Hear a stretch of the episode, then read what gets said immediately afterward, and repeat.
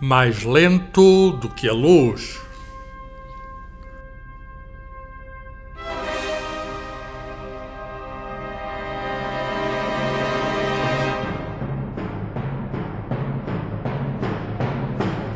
Uma conversa sobre ciência, o universo e tudo o resto, com David Marçal e Carlos Filhais.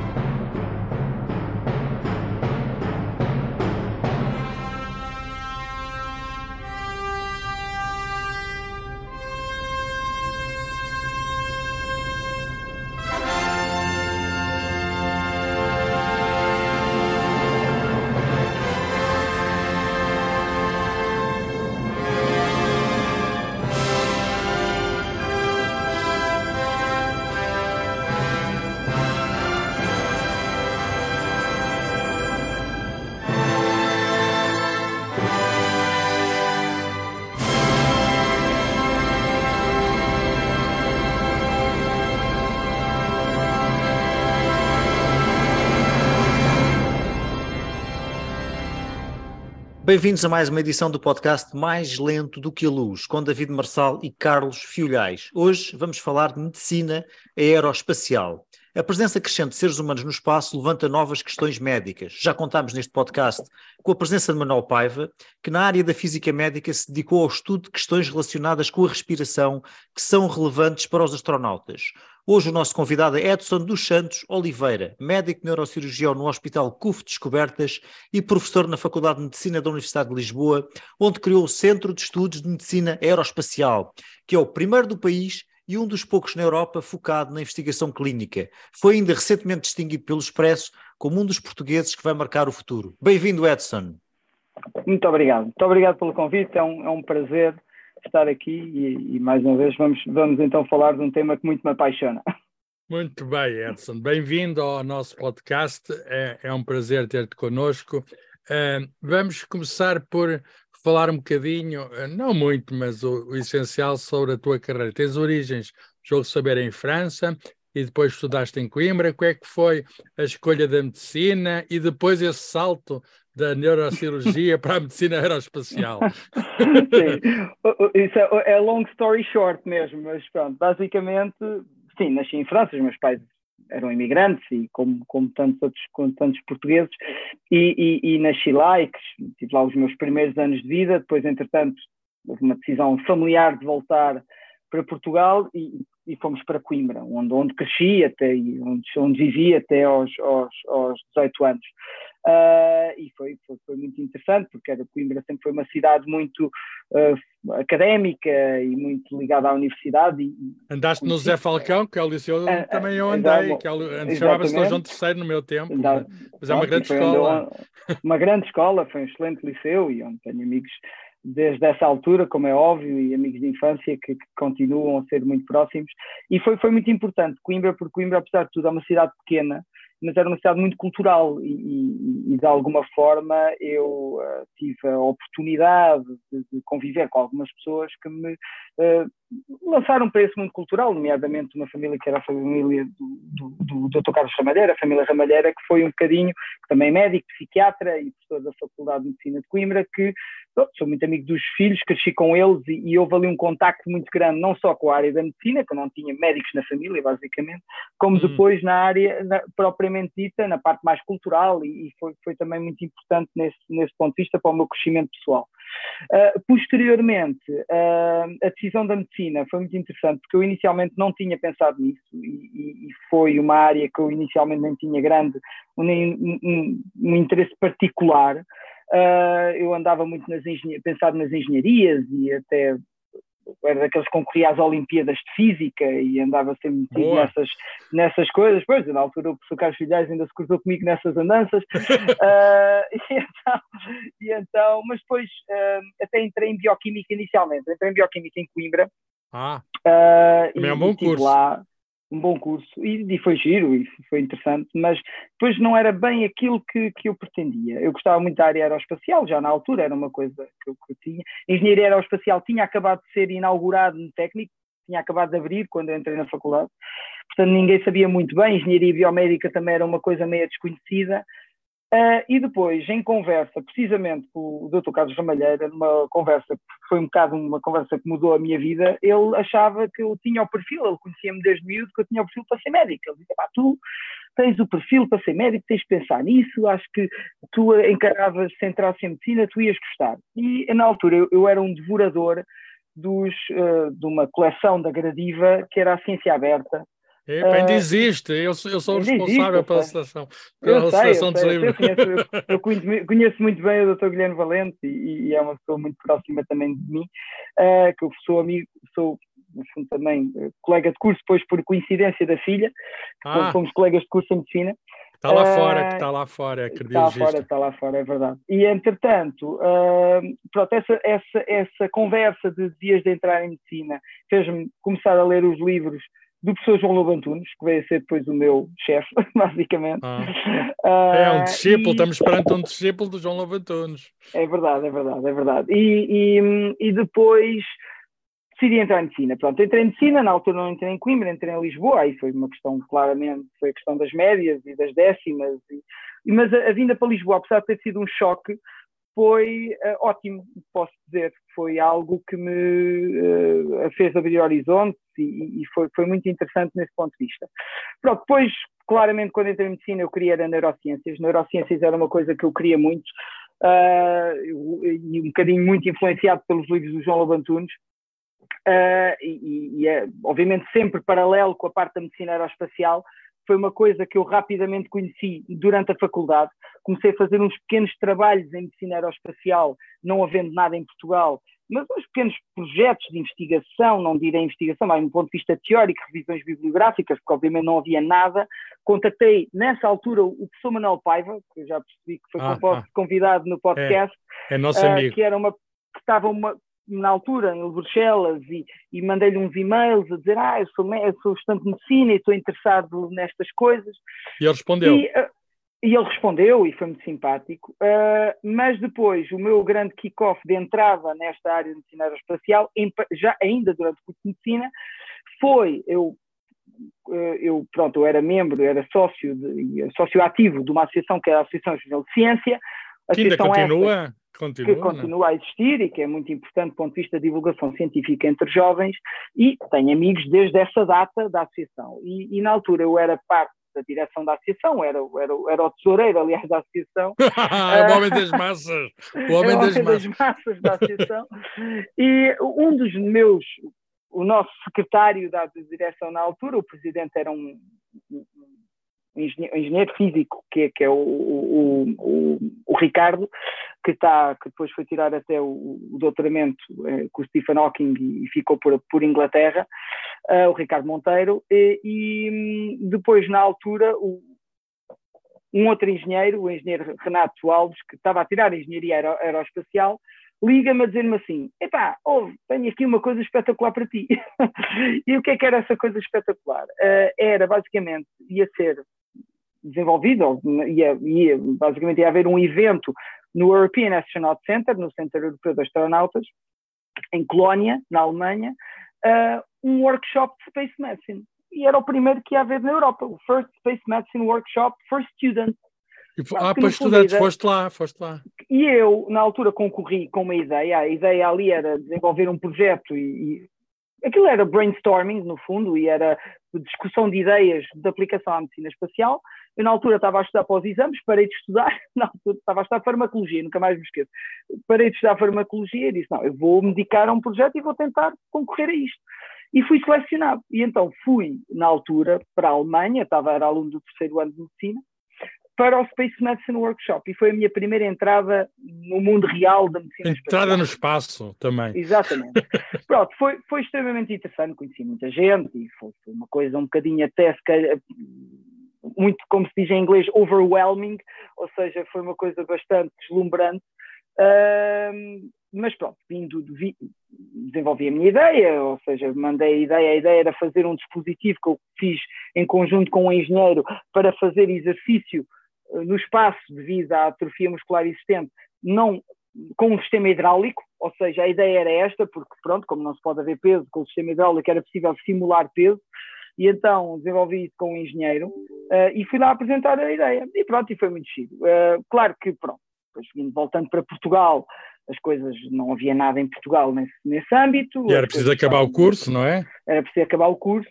Ainda fui a um congresso ou outro sobre medicina espacial, aeroespacial, mas terminado o curso, eu tinha que tomar uma decisão decisão essa que era ou seguia a carreira da medicina aeroespacial ou ia para as neurociências, como sempre me, me, me apaixonou. E abriu, no último ano do meu curso, estava eu no sexto ano, abriu uma vaga para Young Graduate Trainee na Agência Espacial Europeia no Space Medicine Team. Uh, eu concorri para essa vaga, uh, fui chamada em entrevista, mas não fui selecionado. Tá, pronto, na altura aquilo foi um choque, digamos assim, porque uhum. realmente tinha ido à entrevista, só tinham sido três selecionados para a entrevista, ou seja, eu estava ali à porta de uma coisa fantástica e acabei por não ser selecionado. Na altura foi, foi, um, foi um tombo grande, digamos assim, uh, e decidi, pronto, olha, vamos esquecer aqui a parte espacial e vamos dedicar aos, à parte do outro, a minha outra paixão, que era as neurociências. O cérebro, vamos, vamos para o tentei, cérebro. Exatamente, e tentei concorrer neuro, para a neurocirurgia e lá consegui entrar em neurocirurgia no, no, no, serviço do professor João Lobantunes, que era aquilo que eu queria, no fundo, era um bocadinho uh, aquilo que eu pretendia. E o professor Lobantunes, numa conversa muito franca que teve comigo no primeiro ano, que eu já andava com ideias de fazer coisas espaciais no primeiro ano, ele disse: Ó oh filho, tu tens que decidir o que é que queres fazer da tua vida. Ou queres ser neurocirurgião, ou queres ser médico de astronautas tens que ver o que é que queres fazer, tens que saber o que é que queres fazer. E aquela conversa, que nunca mais me esqueço, uh, no, no, no, gabinete dele, disse: Ok, já percebi, tenho que me dedicar a isto. Porque ele queria que fosses para médico cirurgião, uh, neurocirurgião, não é? Era isso que ele queria. E assim foi. E, e depois, durante 10 anos, uh, dediquei-me de alma e coração à neurocirurgia, foi, foi sem dúvida uma escola de vida, aquele serviço. Mas o sonho antigo um... voltou, está aí. O sonho antigo voltou. É, isso foi no final da especialidade. Isso foi muito engraçado, que já foi no final da especialidade, em que eu vou a um congresso americano de neurocirurgia, vou ao congresso americano e, e o congresso foi em Houston. Houston, pronto, o sítio onde é o Johnson Space Center, não é? Exato. E eu vou ao congresso e até foi muito engraçado e há sempre, nos congressos americanos, há sempre aquelas out of the box palestras out of the box e um bocadinho fora, fora do âmbito da neurocirurgia. E quem é que vai lá apresentar? Vai lá um médico da NASA apresentar, no fundo, uma palestra sobre, sobre a questão da aeroespacial e, e a medicina aeroespacial. E eu não faço mais nada. No final, até um bocado empurrado pela minha mulher, vais, que estava um bocadinho na, vais naquela falar com ele, vais falar, vais falar Fui lá falar com ele. Smith Johnson, Smith Johnson, médico da NASA, e aquela conversa durou duas horas. Foi uma conversa depois que eu tive com ele a tomar café durante duas horas e ele disse: I need a neurosurgeon for my team. e, e eu pensei que ele estava meio no gozo, naquela de brincadeira, de provavelmente está aqui a brincar comigo. Uh, e ele diz-me assim: Olha, fica aqui com o meu cartão. Uh, eu gostava, preciso de um neurocirurgião, porque estamos a desenvolver um device com o MIT de medição de, medição de pressão intracraniana não invasiva. Precisava de um consultor neurocirúrgico e tu és a pessoa certa, alguém gosta disto. Uh, eu vou a Portugal ao Web Summit daqui a dois meses e encontramos-nos lá. E eu pensei: Ah, isto nunca mais vai acontecer. A realidade é que ele liga-me quando vem a Portugal e vem com, acabamos por nos encontrar num hotel ali aqui em Lisboa. Uh, e pronto, e passado quatro meses estava no Johnson Space Center e the rest is history, porque o resto a partir daí foi entrar aí no mundo a sério. Fizeste um bom contacto, não é? Fizeste um bom contacto. Exatamente. E a, a, abriu umas portas e a partir daí as coisas aconteceram, comecei, fui, fui consultor daquele projeto que fiz em conjunto com a MIT uh, e, e, as coisas depois começaram-se a desenrolar e a precipitar uh, a Faculdade de Medicina, e na altura o professor Fausto Pinto, que era o diretor da faculdade, soube disto e, e queria muito desenvolver algo na Faculdade de Medicina nesta área, e, e criou-se a ideia de criar um centro de investigação de medicina aeroespacial, e, e assim, cá chegados, uh, acabámos por criar não só uma disciplina de medicina aeroespacial, como um centro de investigação que passou a ser algo, algo pronto, com, com alguma relevância a nível. É inovador, é inovador. Entre inovador, exatamente, e foi muito inovador. E pronto, e foi assim. E assim continuo. Fantástico. É, é, é, de, de, um modo geral, eh, que tipo de problemas de saúde é que se colocam aos astronautas? Ou seja, ser astronauta é uma coisa inteiramente saudável ou é assim mais ou menos desaconselhada para a saúde?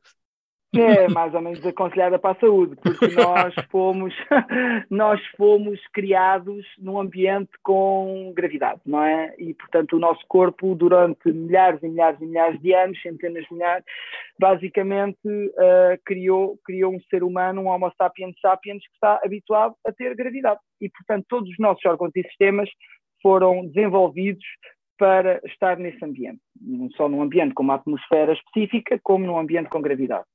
Ao chegar ao espaço, percebeu-se rapidamente que a ausência de gravidade impunha um conjunto de problemas nos vários órgãos e sistemas, alguns dos quais poderiam ser problemas, problemas potencialmente graves.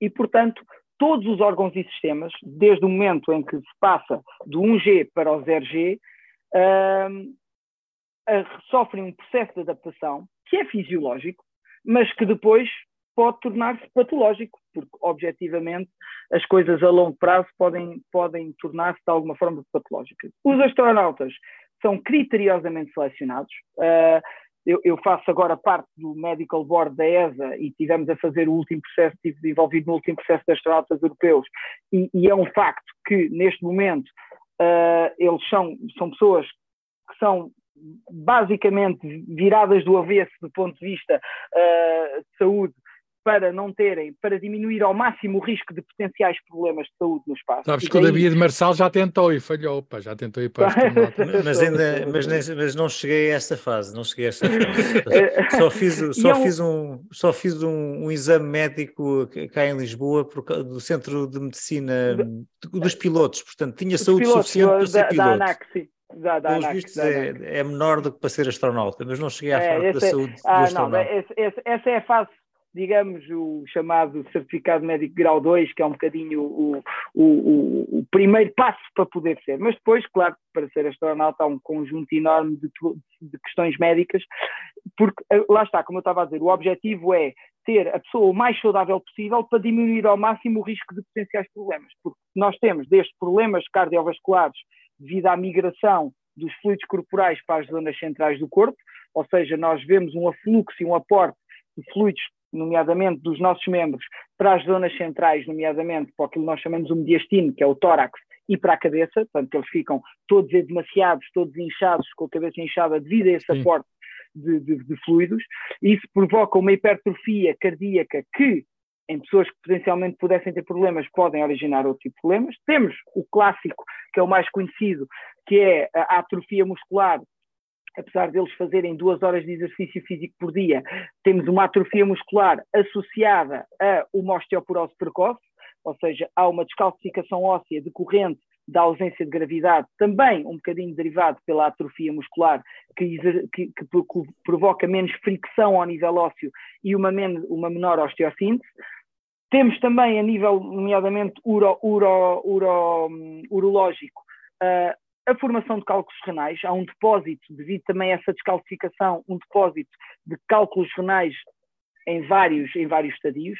Para terem noção, a última coisa que os astronautas fazem antes de ir para o espaço é uma ecografia, precisamente antes do lançamento, e se houver qualquer indício de, litíase renal, já não podem voar porque aquilo que ninguém quer é uma cólica renal no espaço, porque isso é pois, uma coisa pois, altamente pois. incapacitante. Eu bem percebo. Uh, por, e, e depois eu também, que eu também já tive e portanto também percebo. Uh, e, e, portanto é, é o último exame feito antes deles entrarem no, em qualquer foguetão, é uma, é uma, uma ecografia renal para verificar se não há qualquer indício, indício de litíase renal.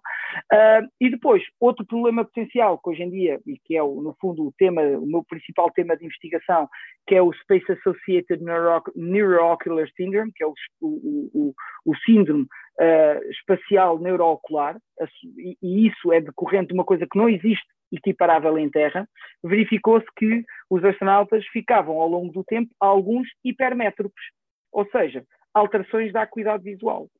E ninguém percebe a fisiopatologia por trás disto. Há uma relação eventual com um aumento da pressão intracraniana, e daí o interesse da NASA em medir a pressão intracraniana no espaço e, e estar a tentar desenvolver sistemas de medição não invasiva. Não é fácil, ninguém, não é? Que não é fácil, porque de medição invasiva é a forma como nós neurocirurgiões o fazemos, ou seja, no fundo é fazermos um buraco de trepa na cabeça de uma pessoa e metemos um sensor dentro do cérebro, é assim que nós... Isso não dá jeito nenhum saber. no espaço, não é? Isso não dá jeito nenhum no espaço e, portanto, há uma, um grande uh, investimento no desenvolvimento de medidas de pressão não invasiva, porque pensa-se que pode haver uma relação do, do SAMS, do tal síndrome, com, uh, com, com esta situação. Uh, mas aqui, é o problema desta, deste, desta alteração da cuidado visual que não tem equiparável em Terra é precisamente que se nós selecionamos uma equipa que quer ir a Marte e tendo em conta que quem tem este síndrome tendencialmente vai agravando ao longo do tempo, podemos escolher um astronauta que chega a Marte passado um ano e tem um déficit visual tal que não consegue cumprir a missão. E isso tem, tem Não se pode corrigir muito... com óculos? Ou... Pode corrigir com óculos. A questão é que com quantas dioptrias? Existe o chamado Spaces Anticipated Glasses. Existe já a questão com, com, para, que no fundo são, com, que são lentes positivas para, eh, de alguma forma, compensar esta hipermetropia. Mas a realidade é que há astronautas que vão deteriorando ao longo do tempo. A questão é, tem que se perceber porque é que isto acontece. Uh, e, está está a haver um grande investimento neste, neste campo, nesse, nesse facto. Depois, outro fator muito importante é a radiação. A radiação, a radiação que é algo que é, é impossível de nós controlarmos fora do campo, do campo eletromagnético da Terra e se nós estamos expostos à radiação fora do campo eletromagnético, a radiação cósmica, o problema aqui, a radiação solar inicialmente, também o que vai acontecer é uma radiação extremamente ionizante e esse efeito a longo prazo numa viagem a Marte, não havendo um shielding, um escudo adequado, pode também uh, comprometer a saúde dos, dos próprios astronautas. E, e, o shielding tem sido também um grande investimento, porque a radiação é neste momento um dos grandes fatores limitadores numa viagem a Marte. Eh, é, é, a quantidade de radiação que uma tripulação vai, vai receber. E depois temos fatores genéticos. Aquilo que se hoje em dia sabe, a nível espacial, é que há uma diminuição da capacidade de resposta imunitária, ou seja, o nosso sistema imunitário no espaço tem uma capacidade diminuída da produção de anticorpos, um, mas ao mesmo tempo verificamos no chamado Twin Study, que era o, o estudo. Isso é famoso, não é? Dois é gêmeos, famoso, um ficou cá embaixo, gêmeos, andou, andou na Estação Espacial Internacional. E os dois e ficou... astronautas. E, os dois astronautas. ficaram diferentes, um ficou diferente do outro. Exatamente. Isto eu, parte disto que eu estou a dizer até foi descoberto no Twin Study, do Mark e do Scott Kelly, em que o Mark Kelly ficou cá em baixo com as mesmas rotinas do Scott Kelly, que foi um ano para o espaço. E uma das coisas que se verificou foi essa questão da diminuição da capacidade de resposta do sistema imunitário à vacina da gripe, nomeadamente, do Scott Kelly relativamente ao Mark que estava em terra, e Nomeadamente, outra coisa muito interessante é que a capacidade de reação psicomotora, ou seja, a reação rápida psicomotora do Scott Kelly, diminuiu ao longo do tempo, o que foi engraçado comparativamente ao Mark Kelly, que não teve essa alteração de psicomotor. Claro que ele estava em isolamento, estava na Estação Espacial Internacional, há esses fatores de confinamento que também podem, de alguma forma, diminuir a, capacidade de resposta psicomotora, mas é algo que também preocupa, porque lá está, se vamos a Marte, nós também vamos num espaço confinado e, portanto, também há essa questão. Edson, só por uh, curiosidade, os astronautas vivem em média mais ou menos tempo? Sei que não são muitos, por exemplo, o Aldrin, o Buzz Aldrin foi à Lua, ainda está vivo, tem 93 ainda anos. Ainda está vivo, tem 90, 90 e qualquer coisa anos. Não, não há atualmente, todos os astronautas são altamente, criteriosamente seguidos, não existe até agora nenhuma evidência de uh, uma diminuição da, da esperança média de vida dos astronautas relativamente à população. Eles têm um acréscimo, nomeadamente de, de cataratas, verifica-se, isso pensa-se que é por causa até da radiação, um aumento de incidência de cataratas, mas por exemplo, não tem um aumento de incidência de, de uh, de tumores, de cancros. Não existe. Ou seja, apesar da radiação que eles levem, levam. Mas todos os astronautas têm um limite de radiação que podem levar. Portanto, os astronautas não podem indefinidamente fazer missões.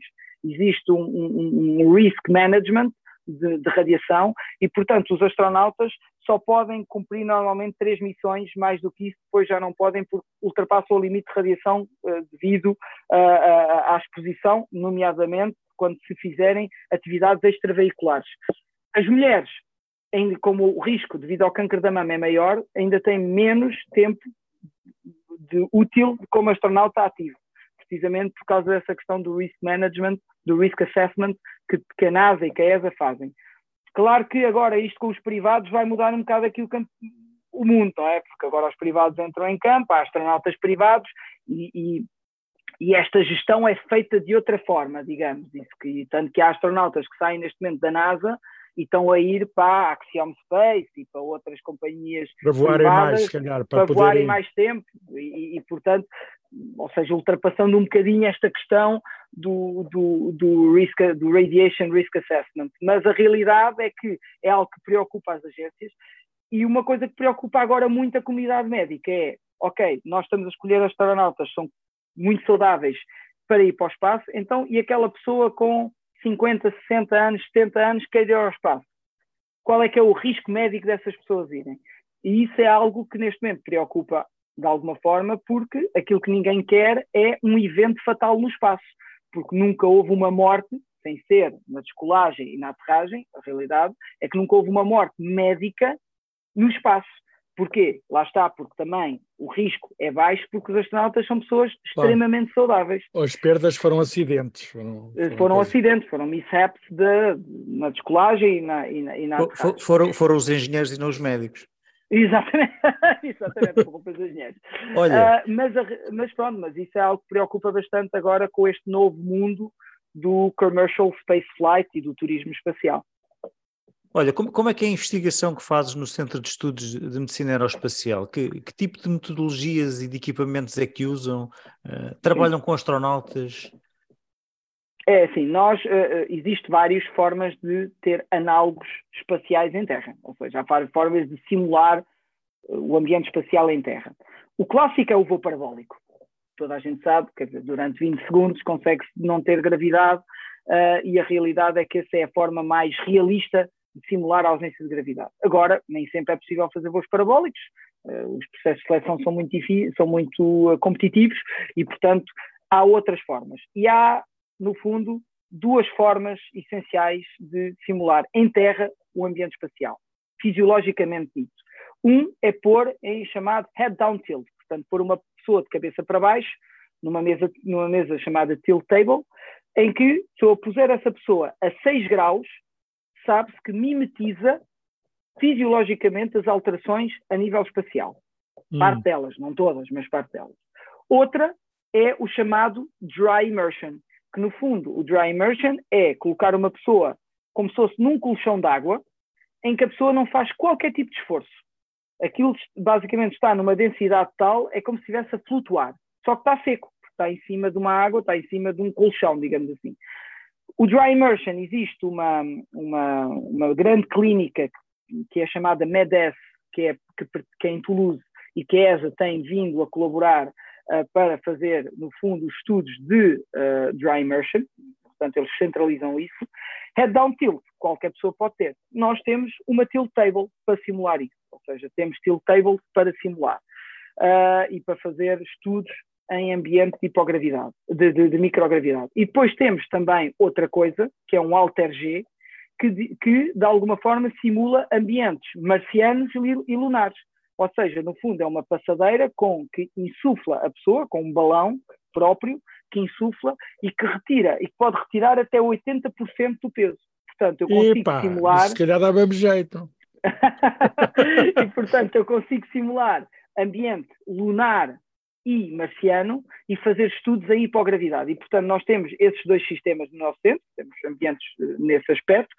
Normalmente, aquilo que fazemos é um call de voluntários, em que fazemos, obviamente, temos critérios de seleção, uh, e depois a questão é, se as nossas investigações correrem bem, claro que podemos sempre aplicar, eventualmente, e solicitar à ESA o acesso a astronautas, isso já é outra coisa, ou seja, isso já, já é uma segunda fase, em que podemos solicitar estudos com aplicação ao astronauta, mas isso só quando estiver tudo muito bem definido antes dessa, dessa fase. Os astronautas são, obviamente, extremamente protegidos uh, para não serem guinea pigs, ou seja, para não serem, obviamente, cobaias de investigação, para investigação, uh, e no limite, algumas dos quais depois vão a voo parabólico ou até para a Estação Espacial Internacional. Eu agora participei num projeto da ESA uh, num voo parabólico, em que o objetivo daquele voo era cumprir os critérios para aquela, aquele device médico ir para, uh, para a Estação Espacial Internacional. Foste lá dentro também experimentar a, a falta de ah, fui, fui, tive, tive, fiz, fiz dois é, é giro, Foi, é giro. É, espetacular, é uma sensação espetacular.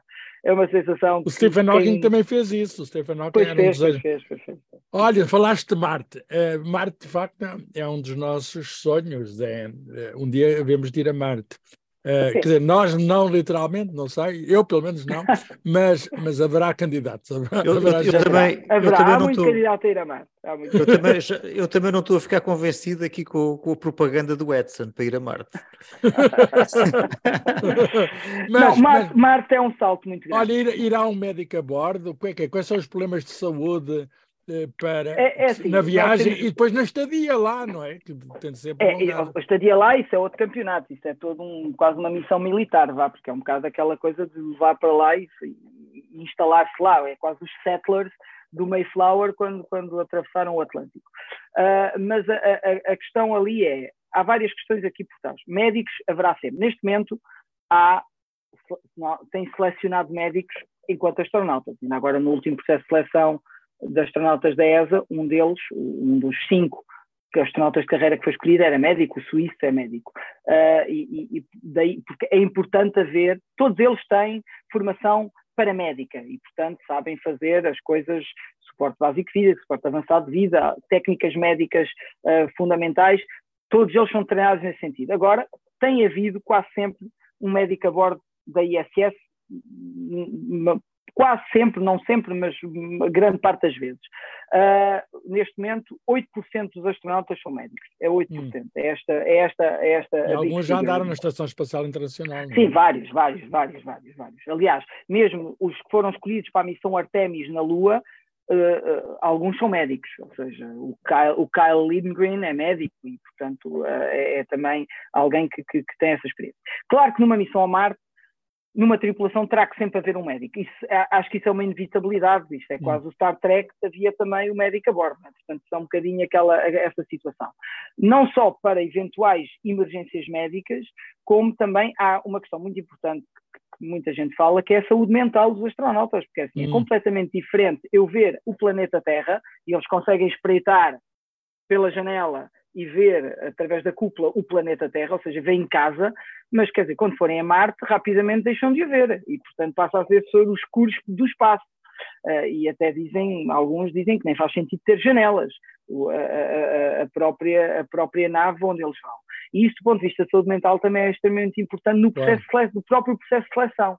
Atenção uh, entre eles, psicológica. Atenção entre eles, exatamente. Não só atenção entre a equipa, como Imaginemos uma coisa, imaginemos que um dos filhos dos astronautas morre em terra, cá. Comunica-se essa situação? Não se comunica essa situação? Porque assim, eles não podem voltar para trás, quer dizer, a partir do momento em que vão, hum. vão. Uh, e, portanto, há, há, há, aqui todo. Eu não sei a resposta, uma... mas vai estar protocolado isso. Vai estar protocolado. E, e, e, isso tem sido pensado, aliás, já foi discutido em vários fóruns médicos, relativamente, sobretudo com psiquiatras, que lidam com eles, como é que eles vão uh, nomeadamente numa fatalidade, gerir a situação e, e, até perguntar ao próprio astronauta se quer saber ou não, que também é outra coisa importante. Um, e, e, há aqui toda essa situação uh, crucial relativamente à parte da saúde mental e do confinamento. E depois, como eu disse, nunca houve uma emergência real no sentido em que uma situação de uma paragem cardiorrespiratória nunca houve no espaço. Existem protocolos de reanimação cardiorrespiratória sem gravidade, ou seja, de massagem cardíaca, existem protocolos para executar algumas uh, situações de emergência. Eu faço parte de uma associação chamada Space Surgery Association, em que aquilo que pensamos basicamente é como fazer determinados procedimentos cirúrgicos no espaço, isso é possível, nunca foi feito, mas achas possível fazer uma operação? Acho que é possível. Acho que é possível, acho que é possível. Mas Nunca o quê? Foi tirar, feito, o, tirar o apêndice, uma coisa simples? Por exemplo, uma coisa desse género, porque não? A, a realidade é que está-se a pensar até que ponto é que não pode vir um robô uh, guiado remotamente por um cirurgião cá em baixo. Isso Outro é lado de baixo, fazer. Não é? cá do lado cá de baixo, com a ajuda de alguém, algum médico que saiba na, na, no fundo lá e consiga de alguma forma guiar uh, as pinças e essa parte mais. Isso é que é mesmo telemedicina a sério, pá. Isso. A telemedicina a sério. Isso já está, aliás, já foi agora, foi agora o ano passado, houve, foi a primeira vez que houve um médico com holograficamente apareceu na Estação Espacial Internacional. Mas, Edson, tentar... mas Edson, isso, isso numa viagem a Marte é mais difícil, porque a velocidade é mais... da luz e o, o, o, Carlos está aí, por, demora mais para controlar, para dizer ao robô para se mexer, Pronto. demora um, algum tempo, não é? Pronto, exatamente, há a questão do delay, exatamente. Mas há alguma experiência militar nisso, porque os drones que basicamente vão bombardear o Afeganistão eles estão nos Estados Unidos a ser guiados. E, e, e, isso e há um delay de alguns minutos relativamente a essa situação. E portanto há existe alguma experiência relativamente também nomeadamente uh, o, o, qualquer missão em Marte o, o, o, rover é guiado e, e, e claro, há uma com uma distância sempre. muito grande. Portanto, há a experiência militar, há a experiência de Marte com os rovers, portanto, há, há experiência relativamente a isso. E, portanto, isso é uma coisa que vai acabar por acontecer. Mas claro achas que, que com, com, numa cirurgia também se consegue lidar com a questão do delay? É assim, obviamente que tem vários preâmbulos e terá que estar sempre alguém a bordo ah. para que se com conhecimento de causa, ok? Agora, estar a pedir a um astronauta para operar, ou seja, fazer o procedimento, já é um pouco mais difícil, a não ser que ele próprio seja cirurgião e consiga o fazer, e há astronautas cirurgiões, isso também é possível.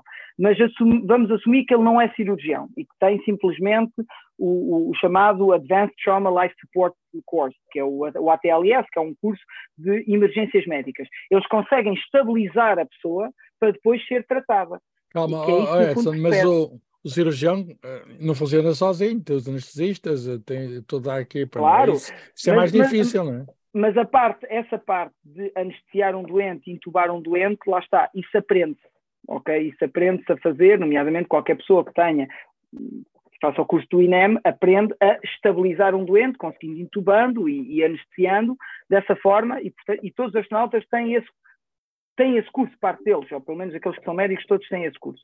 Agora, claro que há aqui um conjunto de problemas associados à distância. E na viagem a Marte isso é, é uma inevitabilidade. E, e, claro que o salto para ir a Marte nem é tanto essa questão de emergências médicas, vamos assumir que à partida não irá acontecer nada de grave, mas isso tem que, estar, tem que corre-se esse risco. E, e, há esse risco, e eles sabem que no, no limite podem morrer, assim como os, os, quando foi as missões Apolo, eles sabiam que podiam morrer, quer dizer, e é uma, algo que eles sabem que pode acontecer e quem for selecionado para Marte tem que ter essa consciência. Agora, claro que o risco das missões Apolo não é aceitável hoje em dia. Não é aceitável. As missões Apolo, no atual estado da arte, não eram aceitáveis, pelo risco associado. E, portanto, claro que vai-se mitigar ao máximo o risco. Lá está, esta parte das cirurgias é algo que está a ser pensado, como fazer, uh, o que tipo de treino os astronautas têm que ter, o, o, a parte das telecomunicações, uh, mas obviamente, obviamente que isto é tudo uma, uma, uma questão que, mais do que a parte médica, como eu disse, há a questão da radiação, que é muito mais básica e que não está ainda tratada e tem que Edson, ser tratada. É esta conversa é muito, muito interessante, levar-nos ia uh, uh, para mais longe ainda, mas, mas temos de, uh, agora, o nosso tempo é escasso, temos de concluir. E, e, e vamos tentar concluir com. Um, com questões, digamos, uh, pessoais, uh, género, achas que algum dia vais conseguir ir ao espaço além do voo parabólico? É um desejo teu? Ah, é um, um desejo meu, claro que sim. quem, é, quem, é, quem, é, quem, é, apaixonado por isto, toda, acho eu, acho que não há ninguém que não queira. No, no, no fundo, no fundo, toda a gente quer lá ir ver a Terra do Espaço. Eu é assim, eu eh, do ponto de vista do ponto de vista concreto, acho que é possível, será possível nos próximos 20 anos fazer voos suborbitais de uma forma mais regular. Acho que isso será possível. Estadias no espaço prolongadas, hotéis espaciais, a, digamos a preços que qualquer um de nós possa fazer, acho que será difícil nos próximos anos, porque é preciso um volume muito grande para descer o preço à semelhança como hoje em dia é andar de avião. Já foi muito caro, hoje em dia é muito mais barato. Portanto, não vais montar uma clínica para turistas é, astronautas. Eu, eu acho que ir ao espaço, eu acho que os voos suborbitais vão se tornar mais regulares e acho que vai ser possível, se calhar, qualquer um de nós daqui a 10, 15 anos poder fazê-lo. Uh, estadias mais prolongadas no espaço vai ter muito do investimento privado a esse nível e até que ponto é que é compensatório financeiramente. Há interesse, há, normalmente os multimilionários todos querem ir também ao espaço e têm dinheiro para o fazer, e é no fundo quem está neste momento a pagar isso, neste momento para terem noção, alguém que queira ir com a Axiom Space ao espaço tem que pagar à volta, pensa-se, à volta dos 50 milhões de dólares, portanto. É muito, é, está muito caro, eu vou esperar que Está, está um bocadinho carote, uma promoção. internacional, uh, mas conforme o Black Friday. O, e Black Friday, o que custa o, o, o dinheiro por quilo para o lançamento está a diminuir gradualmente. Já foi milhares e milhares e milhares de euros e agora é muito mais barato e o, e o, o, o, Elon Musk diz que quer, consegue, vai conseguir descer para 10% daquilo que custa hoje em dia. Se nós baixarmos para 10% daquilo que custa hoje em dia, o peso quilo para um lançamento, claro que as viagens tornam-se mais baratas objetivamente. Um voo uh, suborbital e, demora quanto tempo? Um, um voo suborbital são aqueles voos da Blue Origin e da Virgin Galactic, estamos a falar de 4 a 5 minutos de, de, de, de basicamente no fundo vamos à curvatura, não, não vamos no fundo ao espaço, não, não ultrapassamos, podemos ultrapassar a linha de karma, mas rapidamente somos apanhados claro, pela claro. gravidade. Claro, terão de fazer uns exames médicos, mas enfim, não é muito rigoroso, não é preciso. Aí já não é, tão, já não é preciso tão rigoroso, quer dizer, o máximo que, eles, que as, pessoas, as pessoas levam é à volta de 3 Gs e, portanto, quer dizer, 3 Gs não é assim um brutal... Até se apanha num carro a acelerar, quer dizer, uma coisa assim. Ou quer dizer, os, os pilotos não apanham muito mais que isso. É. Há mães a levarem os filhos à escola atrasadas que fazem muito mais do que 3 Gs. muito mais do que 3 Gs. Portanto, eu acho que no futuro, o voo suborbital, sim, acho que vai ser uma realidade daqui a uns anos, daqui a, daqui a 10, 15 anos. Estações espaciais e idas mais prolongadas ao espaço, acho que vai depender muito da evolução económica e do investimento. Claro que eu adoraria, adoraria estar uns dias no espaço e ver a Terra e estar, eh, obviamente seria algo fantástico. Eh, acho que irá acabar por acontecer. Agora, se calhar, o timeline pode ser um pouco mais prolongado, dependendo também do investimento que se faça, porque neste momento também está tudo muito focado na ida à Lua um, e, e, o investimento grande para ir à Lua e o projeto Gateway, que é a estação que vai estar a orbitar a Lua. Uh, e, e, portanto, acho que esse vai ser o grande passo. Acho que isso nos próximos anos voltaremos à Lua, certamente, e vamos ver o homem na Lua. O homem a Marte, também, isso também é outro grande salto que eu acho que vai depender muito, muito, muito de como corre, uh, do ponto de vista económico, tudo isto. Porque Marte, como digo, é um, é um salto muito grande relativamente à Lua uh, e, e, e, do ponto de vista de investimento também. Espero, espero eu conseguir, espero que consigamos ver o homem em Marte, uh, mas esse irá demorar mais tempo. Edson, muito obrigado, foi um prazer. Ótimo. Muito obrigado pelo convite. Gostei muito desta conversa convosco. Muito Espero bem, foi um, um, sonho esse do, de, de, um médico que se apaixona pelo espaço e consegue conjugar as duas coisas. Isso mostra que os sonhos nos levam longe e, é. e enfim, o, o, vai ser uma das figuras do futuro. Uh, queremos cá estar para, para ver isso, para ver, para ver, para ver mais, mais essa, toda essa atividade no espaço e, e todo esse aumento fantástico. E há portugueses e portugueses de excelência uh, envolvidos nesses projetos.